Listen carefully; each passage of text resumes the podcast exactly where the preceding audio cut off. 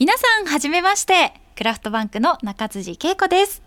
今日からこの時間は全国各地でまちづくりを進める次世代のリーダーの方にお話を伺うユニークな番組。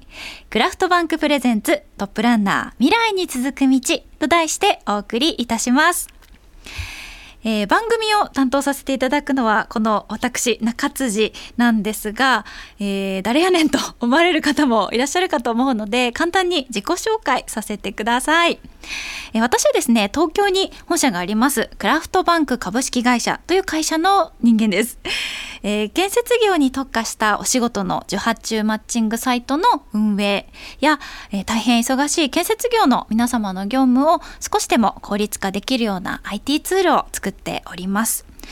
そんなところから日本各地で地域のまちづくりの根幹を担っていると言っても過言ではない建設業の皆さんのお話をもっともっと聞きたいなそして発信していきたいなということで、えー、毎週ゲストをお迎えしてこの番組を、えー、進めていきたいと思っております。えとはいえですねクラフトバンクがまあやるとしてもじゃあなんで中辻なのとなると思うんですがえ実はクラフトバンクに入社する前え某放送局で私アナウンサーを数年ほどやっていた経験がありましてえその時ぶりに本日マイクの前に座っております。え拙い部分はございますが、ぜひこれから楽しんでいただけたらと思っています。どうぞよろしくお願いいたします。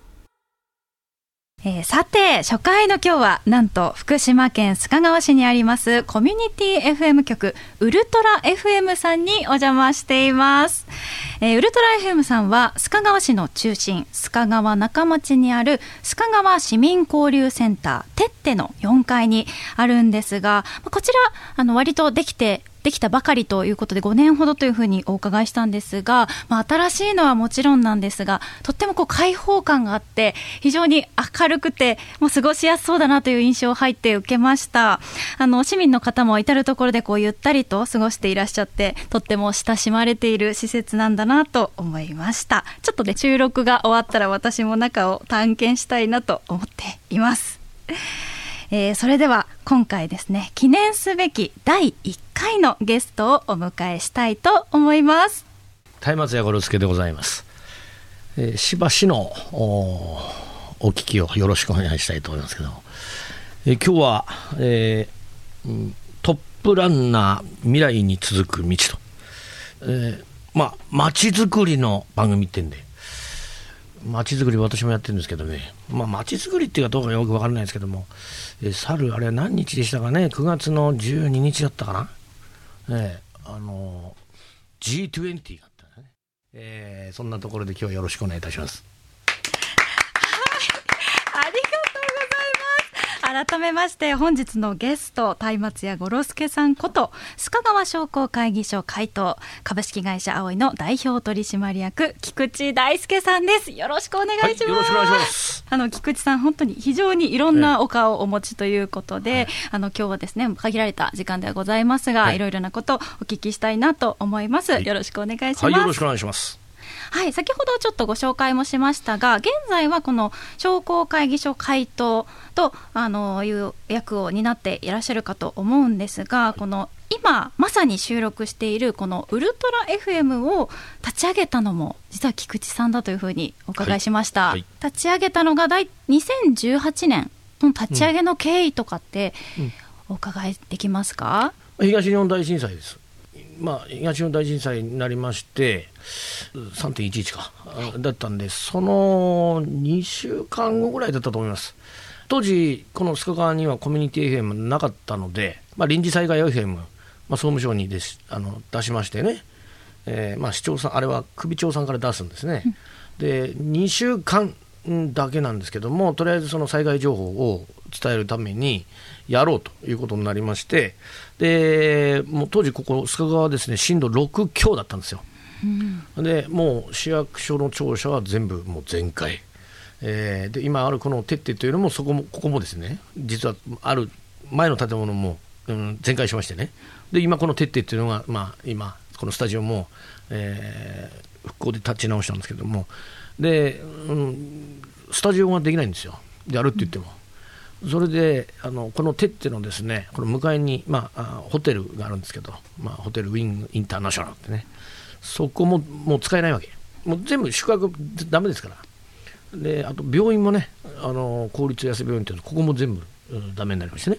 で向かいのそのホテルウィングインターナショナルの、えー、最上階を、えー、もう部屋を、うん、客室を全部ベッド出しまして、えー、そこで結果的には1ヶ月ぐらいかな、うん、やって。でまあ終わったんです。でも特に福島なんで放射線情報とかみんな分かんないわけですよ。放射線の知識が。ええ、でそれもどんどんどんどんあの出してですね。であとはその臨時災害 FM 普通結構あの災害真面目な、まあ、災害情報ってそれは真面目に出しますけど。でもちょっとねそれやった時にやっぱそろそろ笑いも必要だなというかもうすっごくもう周りの雰囲気はやっぱりあの震災の時はもう笑っちゃいけないみたいなもうもうそういうのあったんですよ。でなんで逆に、えー、ちょっとあのサンプラザ中野さんとかねくんさんとかねもう来てもらいましたしね、いろいろ来てもらってでやってで終わったんです。あの閉局したの。あの周りからねなんで終わるんですかなんで終わるんですかと、うん、声も殺到しましてね。でまあ私もこれは必要だなと。いうのがあってでそこからこの復興していくのに、まあ、震災から10、まあ、約3年ぐらい経つ感じなんですけどこの須賀川の復興計画とかいろいろ時間もかかります、ね、でそれで決まった中で絶対あの復活させるべきだって言って結局8年かかりましたね。復活するまでに、ええ許可取るまでに、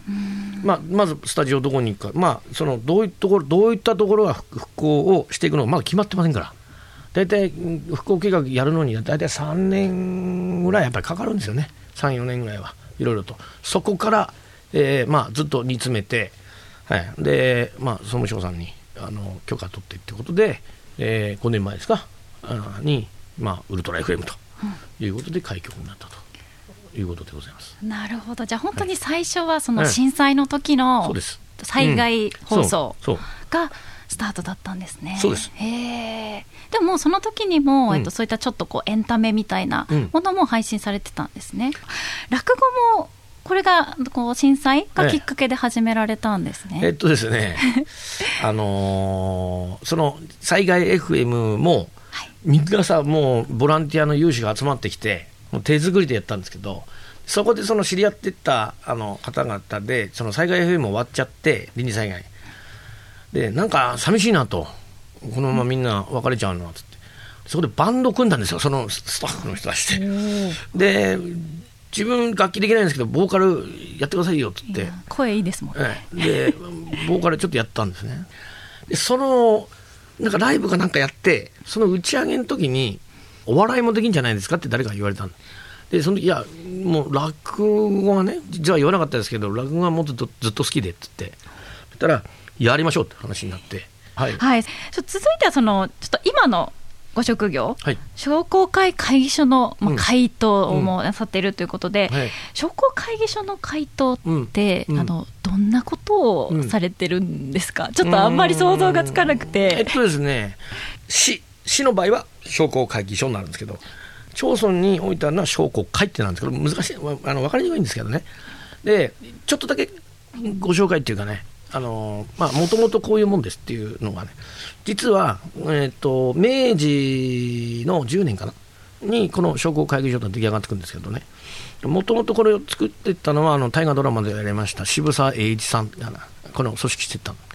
で、えー、なぜこういうのを作ったかって言ったらば、えーと、当時そのいわゆる、まあうん、幕末でねいわゆる不平等条約ですよ。海外との。えー、日本がね不利な条約を結ばれてこれは日本も物申さないかんと。いわゆる通商条約ですよ、結局、経済的な条約が非常に日本にとって不利だったわけです。でそれは1人だけ言ってたってだめだと、これはもういわゆるその経済界とかみんなやっぱり、ね、全部一緒にして、まとめてそのいわゆる、うん、ヨーロッパで海外、欧米に言っていかないとだめだと。いうことで、それを頭を先導して段取ったのは渋沢栄一で、